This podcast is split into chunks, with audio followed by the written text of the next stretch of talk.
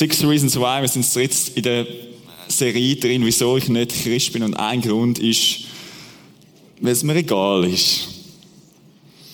Genau, und wie äh, in der Tradition von jedem Input in dieser Serie sage ich am Anfang das, was alle gesagt haben, und zwar, dass sie natürlich nicht am Freitagabend in einer halben Stunde können abschließende Reaktion auf das Statement formulieren Das heißt, ähm, ja genau, äh, ich enttäusche eure Erwartungen schon mal, wie man das normalerweise macht am Anfang von einer Predigt.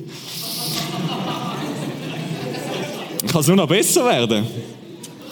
Genau, aber das ist ähm, es ist wichtig zu verstehen, dass man nicht eine Antwort findet oder eine abschließende Reaktion darauf, sondern dass es nur, nur, wirklich nur darum geht, zuerst mal ein bisschen verstehen, was, was ist das Problem.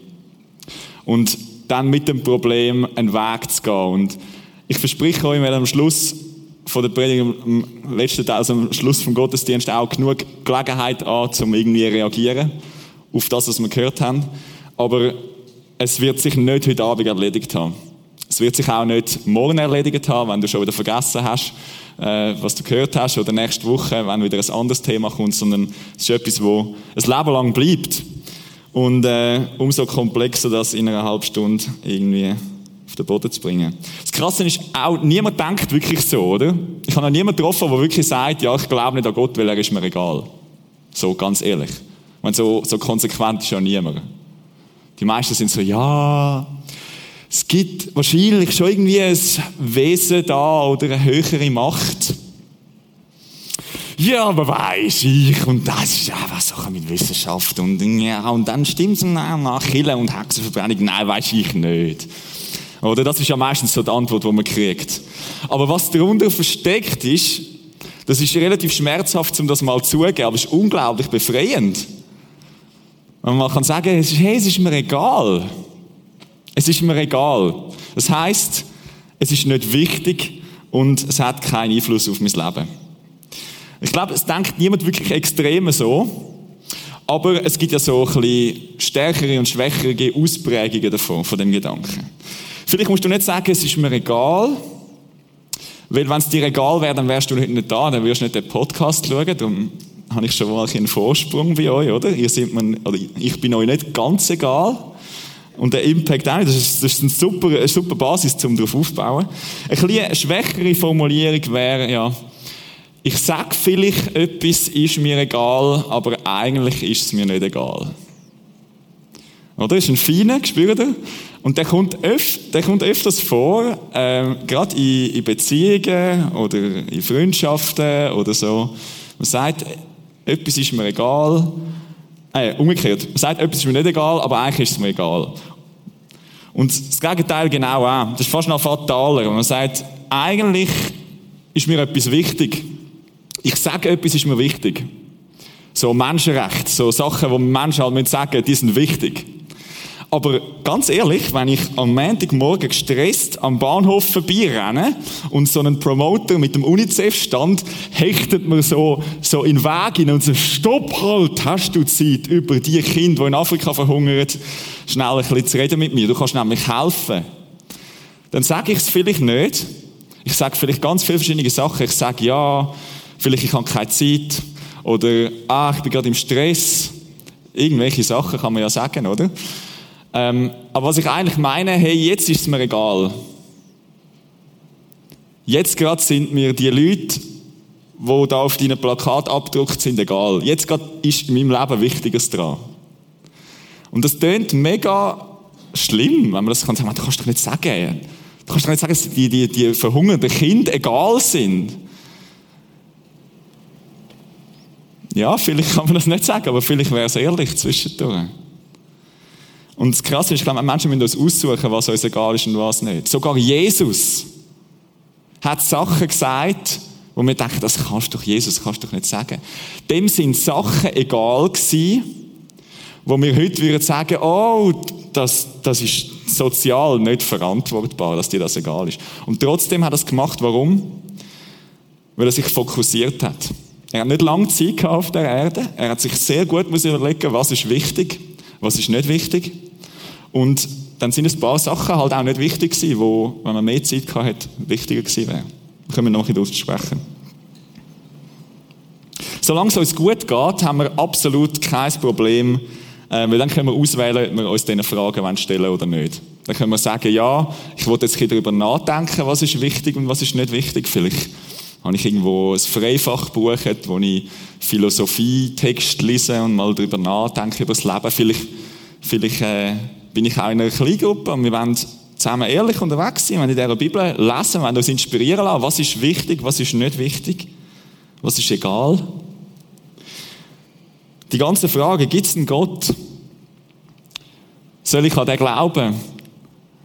Ähm, was, was ist mit dem Leben? Was ist, wenn das Leben fertig ist? Was ist äh, mit dem Tod? Was, was mache ich überhaupt da? Das ist mal eine Frage, die man irgendwann in seinem Leben muss man halbwegs vernünftig beantworten. Sonst ist es ein mega unzufriedenstellendes Leben. Wenn er so das Leben gelebt hat und denkt, ja, ich habe nicht genau gewusst, was ich da hätte sollen. Das wünsche ich niemandem. Und wenn es uns gut geht, wenn unsere Bedürfnisse gestillt sind, dann haben wir die Freiheit, uns mit diesen Fragen auseinanderzusetzen. Und wenn dann aber Situationen kommen wie eine Krise, dann wird uns die Wahl genommen. Weil in dem Moment, wo wir, uns, wo wir mit Leid konfrontiert werden, mit Sachen, die schlecht sind, dann kommen wir um die Frage nicht herum. Was ist mit dem Gott? Was ist mit, mit dem Sinn? Weil, was macht Leid, wenn wir, wenn wir mit Leid konfrontiert werden? Spätestens beim Tod, oder? Es muss ja nicht mal ein krasser Tod sein. Es kann der Tod sein von, von deinem Haustier, wo du mit aufgewachsen bist.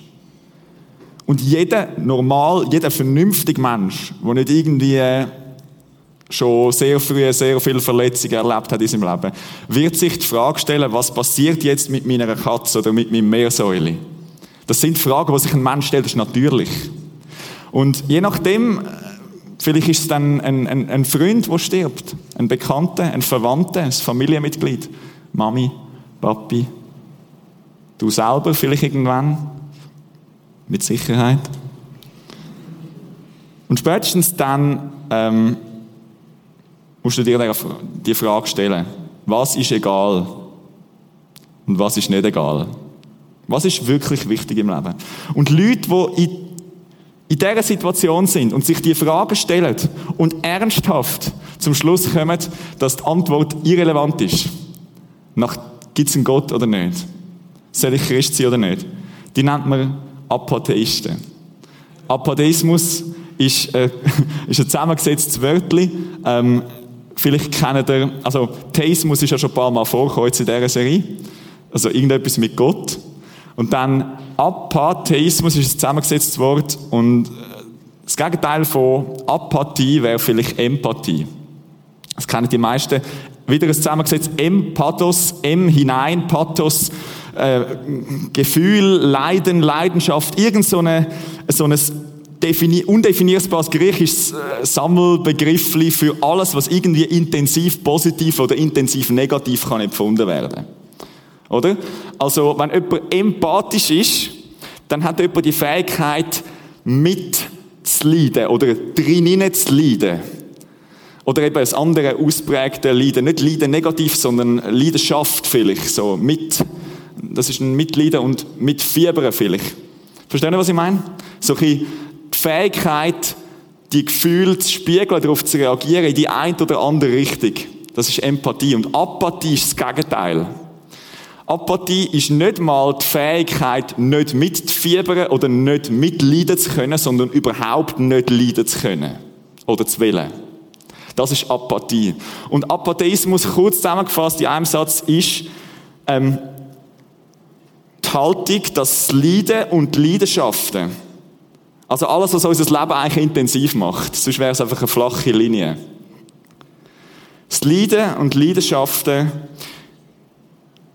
im Angesicht von dieser möglichen Gottesexistenz, dass du nicht darauf reagieren kannst oder willst. Das ist Apatheismus. So.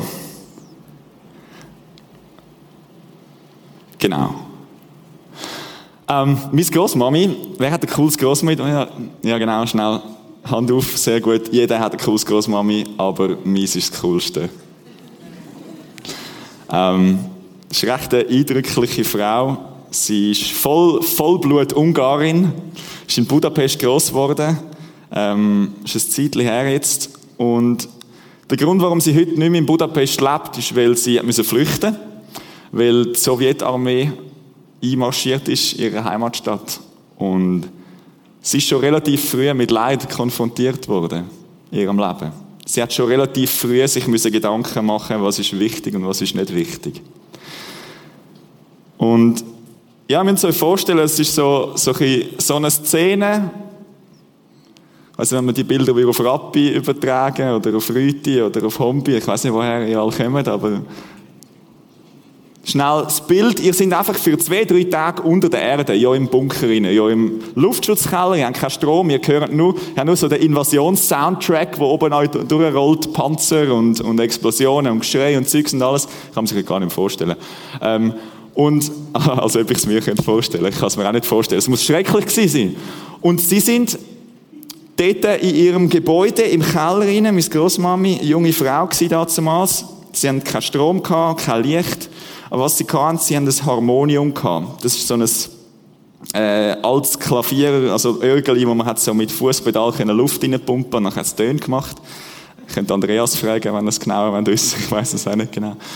Ähm, und sie haben geworshipped. Das, das ist eindrücklich, ne? Sie haben dem Jesus Lieder gesungen. In einem Moment vom Leid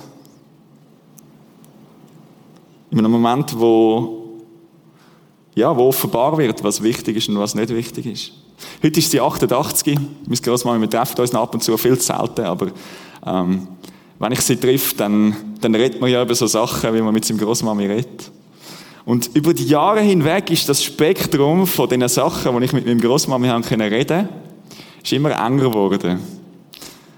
Wisst ihr, was ich meine? So ein bisschen mit alten Leuten, wenn man so redet, dann merkt man, die erzählen immer ein bisschen das Gleiche.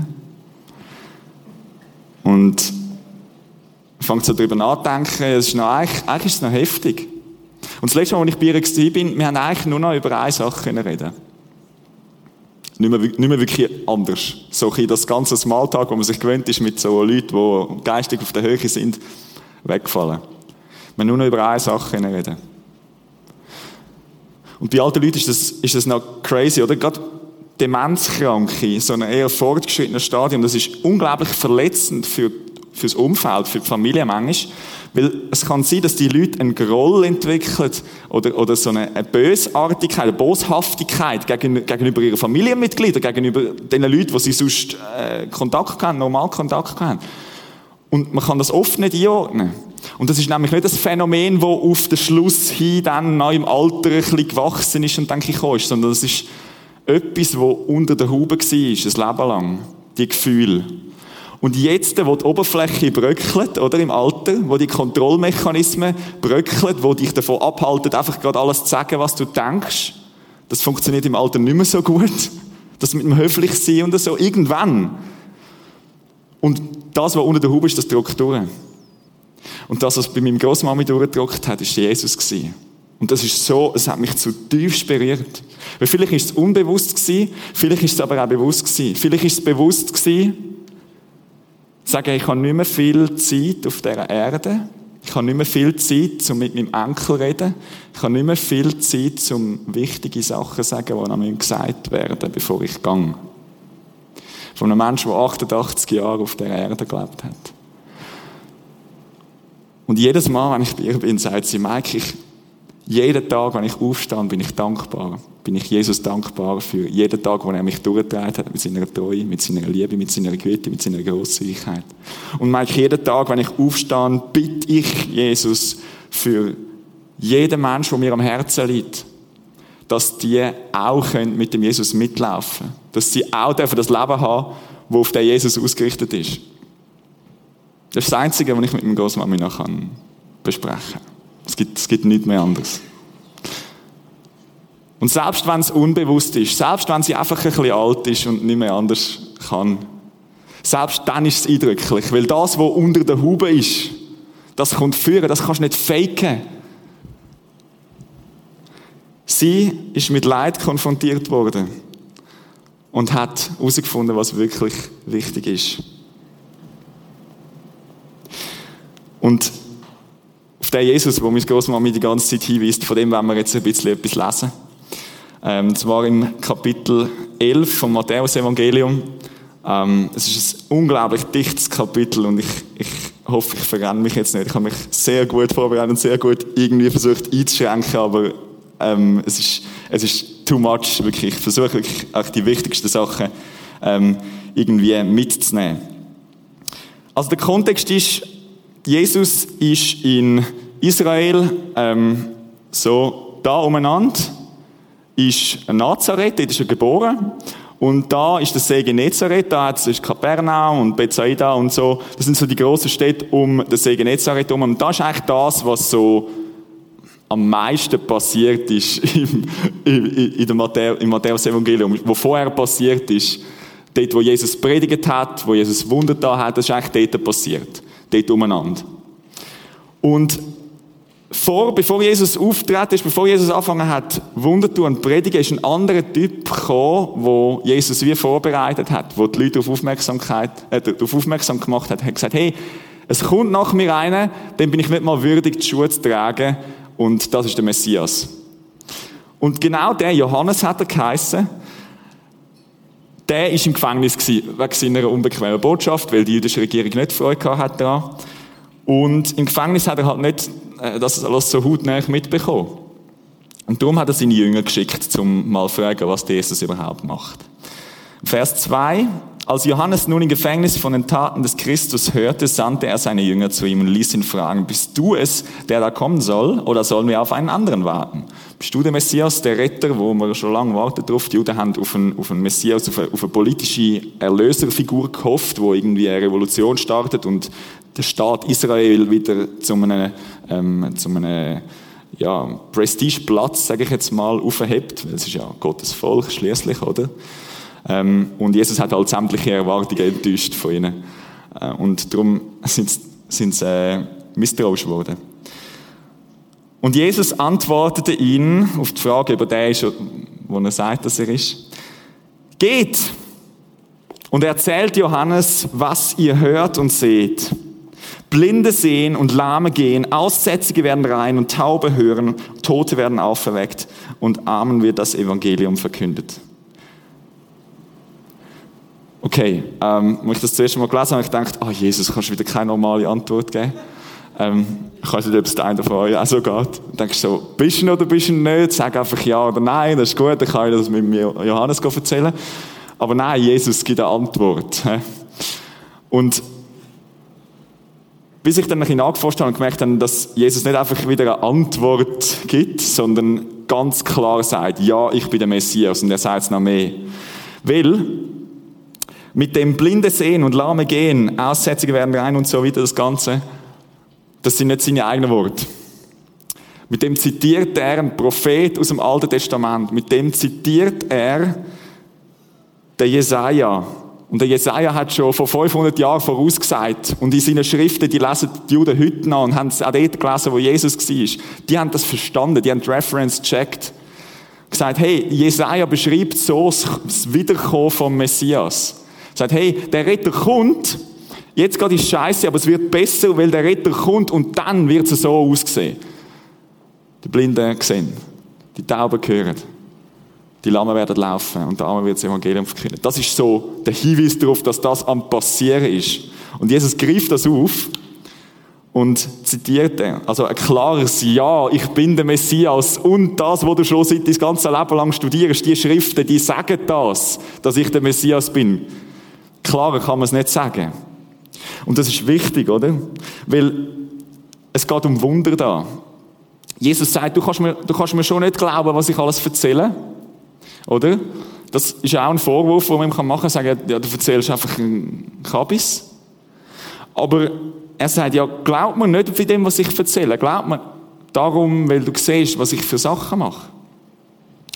Um, um den See herum da in diesen Käfer, Jesus ist da unterwegs gewesen mit seinen Jüngern, hat an dem See, hat er seine Jünger berufen, er hat ähm, an dem See äh, predigt er ist über den See reingelaufen. Er hat an dem äh, See wahrscheinlich seine Bergpredigt gehalten, dort also am Ufer vom, vom See Genezareth. Er hat jenste Sachen, all die berühmten Wunder, die man kennt. Irgendwie der, der Knecht vom römischen Hauptmann und all das, was er, was er geheilt hat.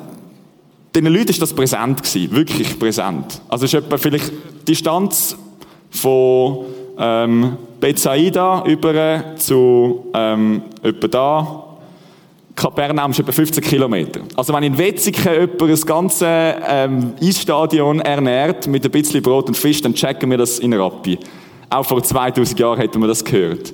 Es ist wirklich, Jesus ist präsent gewesen. Okay, und ein bisschen später redet Jesus dann über die Städte und jetzt kippt die Stimme gewaltig. Dann begann er, die Städte anzuklagen, in denen die meisten seiner Wunder geschehen waren, denn sie hatten nicht Buße getan. Und er sagt, wehe dir Chorazin, wehe dir Bethsaida, das sind eben die Städte da. Wehe dir, wenn in Tyrus und Sidon die Wunder geschehen wären, die bei euch geschehen sind, sie hätten längst in Sack und Asche Buße getan. Autschi. Tyrus ist da oben, weit außerhalb vom Stammesgebiet von Israel. Das ist nicht mal eine jüdische Stadt, das sind einfach Heiden, denn keine Ahnung von nichts.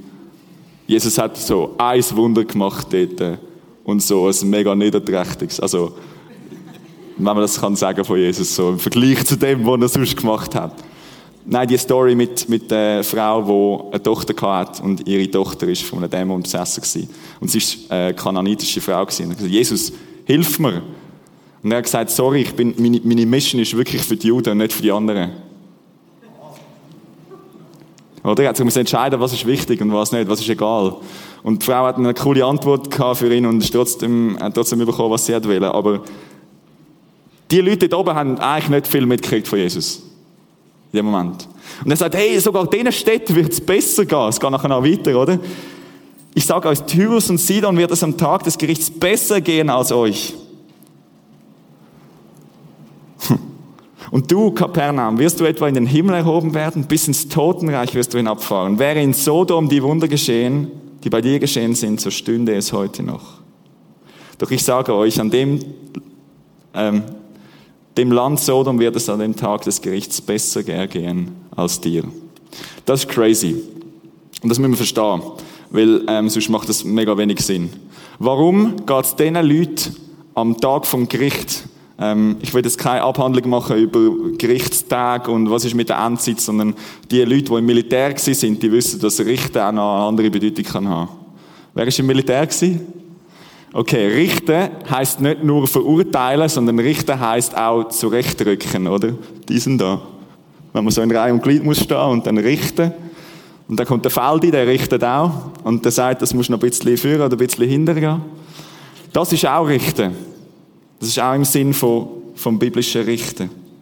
Und dann, wenn alles, alles klar wird, dann, wenn alle Wahrheiten auf den Tisch kommen, dann, wenn es klar ist, was wichtig ist und was nicht, was egal ist und was nicht, dann wird es den Leuten, die noch nie etwas von Gott gehört haben, oder den Leuten, die ganz weit weg sind von Gott, ihrer Lebensweise, ihrem Denken, denen wird es weniger schlimm gehen als die Leute, die Gott gesehen haben aber gesagt haben, er ist egal.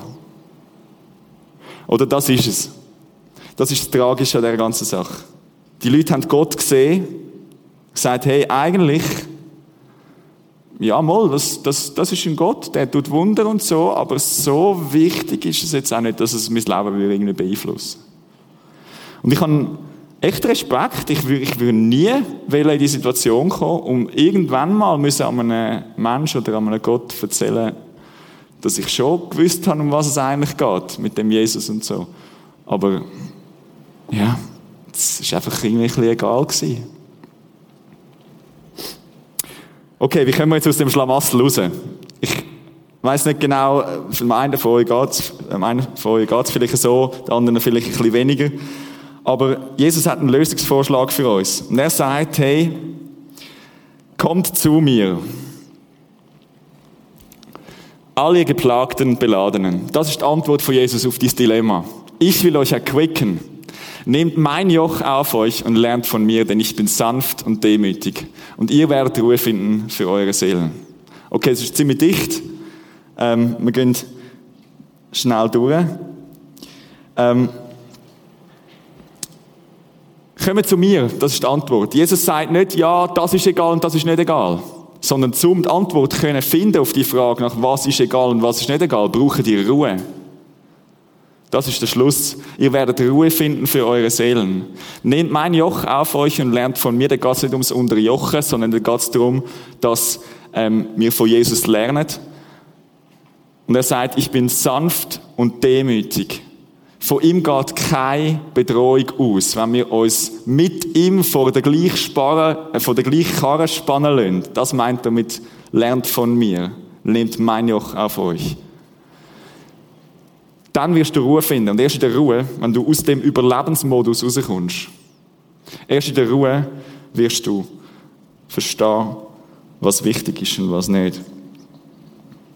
Mit dieser Ruhe triggert er auch noch einen zweiten Prophet, der bei den Juden gerade das Alarmglöckchen läutet. Und zwar die Jeremia. Haben da gerade schnell den Vergleich. Das ist das, was Jesus sagt und das ist das, was im Jeremia steht. Die haben etwas Ähnliches gemacht. Beides prophetische Handlungen. Sie haben den Leuten den Spiegel vorgehalten. Gesagt, hey, ihr seid auf dem, ihr seid auf dem Holzweg.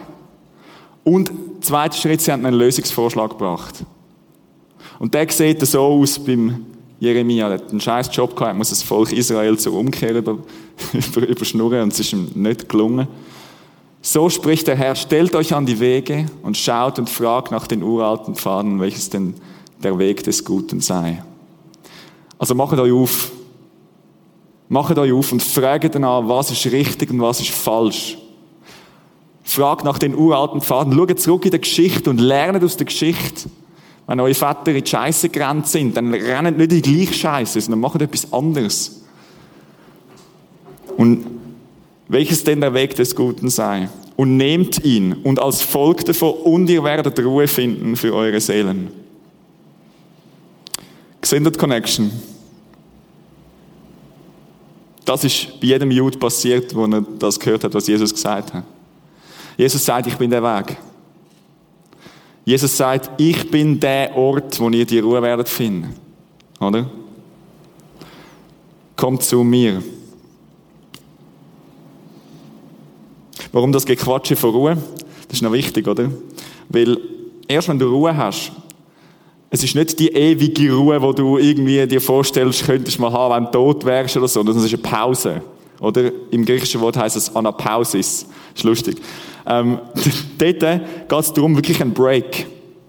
Ihr braucht den Break und zwar, weil du dir nicht kannst Gedanken machen über was egal ist und was nicht, wenn du nur am Überleben bist. Wenn du nur am Fighten bist, Tag für Tag, musst du irgendwie kaum kannst schnaufen, dann kannst du dir doch nicht Gedanken machen, was ist wichtig und was nicht. Ähm, das ist eine wunderschöne Story dazu. Ähm, wer, wer kennt das? Ja, was ist es? König der Löwen, Lion King. Genau, meine Frau hat es gemalt übrigens. Ich bin recht beeindruckt. Ähm, und zwar ist es die Szene, wo der Simba und der Mufasa auf dem Königsfelsen hocken, da sind wir ein bisschen leu und der Mufasa zeigt mir das ganze Land und sagt, hey, schau mal, überall, wo das Licht angeht, da, über das wirst du eines Tages herrschen. Und sind wir fragt, ja, aber dort hat sich ein dunkler Fleck dort hinten, was ist mit dem? Und er sagt, hey, das ist egal, das ist nicht unser Land, dort darfst du nicht angehen, das ist, das, das gehört nicht zum Königreich. Und wir alle kennen den Film, wir wissen, was passiert. Ähm, es ist nicht egal gewesen, weil der Simba hat das Gefühl gehabt, ja, hey, ein König kann doch überall angehen, wo er will. Und er ist dort angegangen, auf den Elefantenfriedhof. Es ist der Ort von, von der Angst. Es ist die Hölle. Es ist der Ort von all deinen dunklen Gedanken. Es ist der Ort von der Unsicherheit, von der Panik. Und das Einzige, was ihn rettet, zum ersten Mal, als er dort mit den Nala am Spazieren ist und die Hyänen kommen, ist sein Papi, oder? Die konservativen Werte, die Sachen, die du schon das Leben lang gehabt hast, dich begleitet, das, was dir Sicherheit gibt, ist das Einzige, was dich noch rettet in dem Moment. wo du zum ersten Mal mit deiner dunklen Seite von deinem Königreich befasst. Und dann kommt Krise. Oder? Dann kommt, dann kommt der Scar und übernimmt das Königreich und Angst und Zerstörung übernimmt völlig äh, das ganze Land. Und das Einzige, was Simba bleibt, ist die Flucht ins Hakuna Matata Land. Nein, das ist, das ist, es ist mega entscheidend, es ist psychologisch mega aus, ausgewifft, weil Hakuna Matata, oder wer kann das sagen? Diesen Spruch sage ich gern. Hakuna Matata gilt jetzt als modern. Jetzt alle zusammen. Das heißt, die bleiben die. Genau. Und keiner nimmt uns die Philosophie. Das haben, jetzt haben wir das Schlamassel, oder? Wie, wie, wie, wie krass ist das? In dem Moment, wo dein Leben anfängt auseinanderzugehen, weil deine Ängste und deine Sorgen und deine, deine, die, das Dunkle in, deinem, in dir innen so anfängt überhand zu nehmen, dass du nur noch kannst dich zurück ins Hakuna Matata Land zurückziehen und sagen, hey, wenn ich meinen Blick jetzt auf die Realität richte, dann gehe ich kaputt. Ich muss mir eine Parallelwelt erschaffen, was heißt, die Sorgen bleiben dir immer fern und keiner nimmt uns die Philosophie. Und es gibt Leute, die sterben im Hakuna Matata Land. Es gibt Leute, die sterben mit der Wildsau und einem Frettchen an ihrer Seite und, und sie werden alt in dem Land hinein und, und es passiert nie der Aha-Moment, wo sie merken, okay, eigentlich habe ich ein Königreich, wo ich regieren müsste. Eigentlich habe ich ein Leben, wo ich müsste Autorität darüber haben und können entscheiden und wichtige Entscheidungen fällen. Und für das brauche ich aber das Wissen, was wichtig ist und was nicht. Für das muss ich wissen, was ist wirklich wichtig und was ist wirklich egal. Und weil nur dann können wir siegreich herrschen. Nur dann kann man wirklich dort oben stehen und sagen, ey, alles, was Licht berührt, das, sind, das ist das, was was ich Möglichkeit habe, zum erreichen, zum darauf zugehen. Und ich kann jetzt schon sagen, ja, Mike, das ist easy gesagt, oder? Ähm, wenn ich merke, ja, es ist mir egal, was mache ich dann? Oder ich kann ja auch schon seit Jahren Christ sein, ich kann als Christ aufgewachsen sein, ich kann ähm, jetzt da hocken und sagen, es ist mir zwar genug wichtig, um das irgendwie anzuhören und um irgendwie da mit meinen Leuten abhängen, aber wirklich ein Impact auf mein Leben hat das mit dem Jesus nicht. Oder der Impact, den er könnte haben, hat er nicht. Und das kann zwei Ursachen haben. Eine Ursache ist vielleicht, weil du verletzt bist. Du hast Angst, etwas an dich anzulassen, was so krass ist. Weil, weil das letzte Mal, wo du etwas an dich anlassen hast, hat es einfach sehr weh getan und du willst nicht nochmal leiden. Oder das ist Apatheismus. Ich will nicht leiden.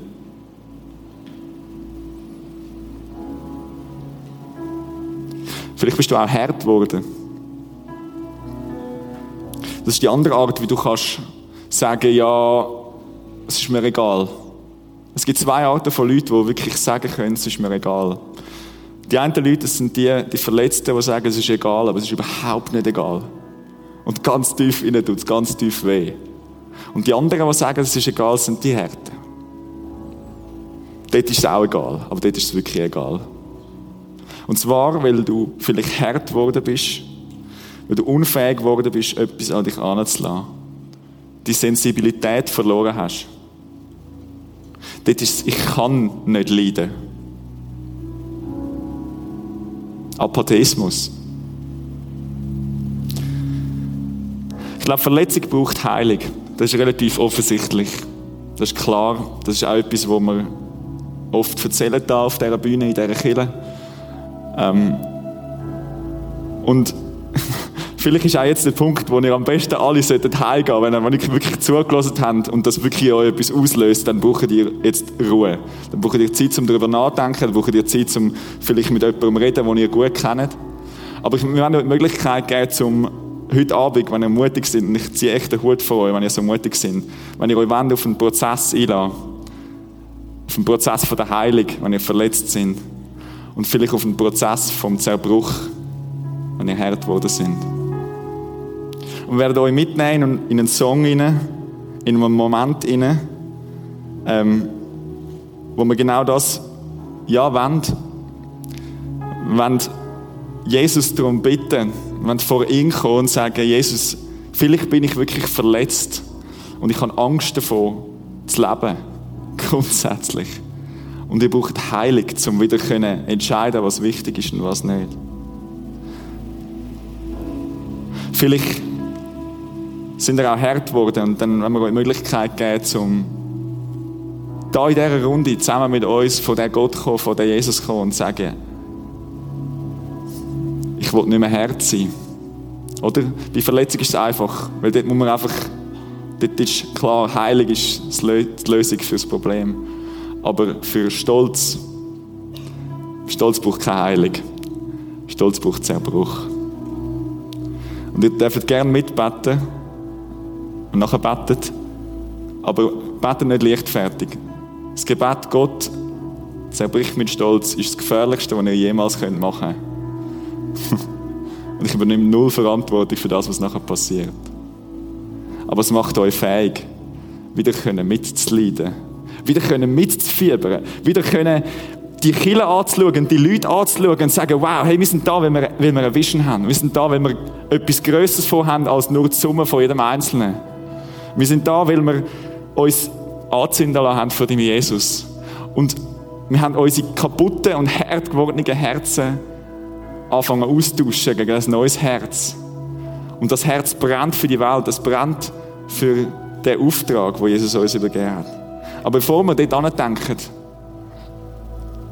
muss zuerst etwas heil werden.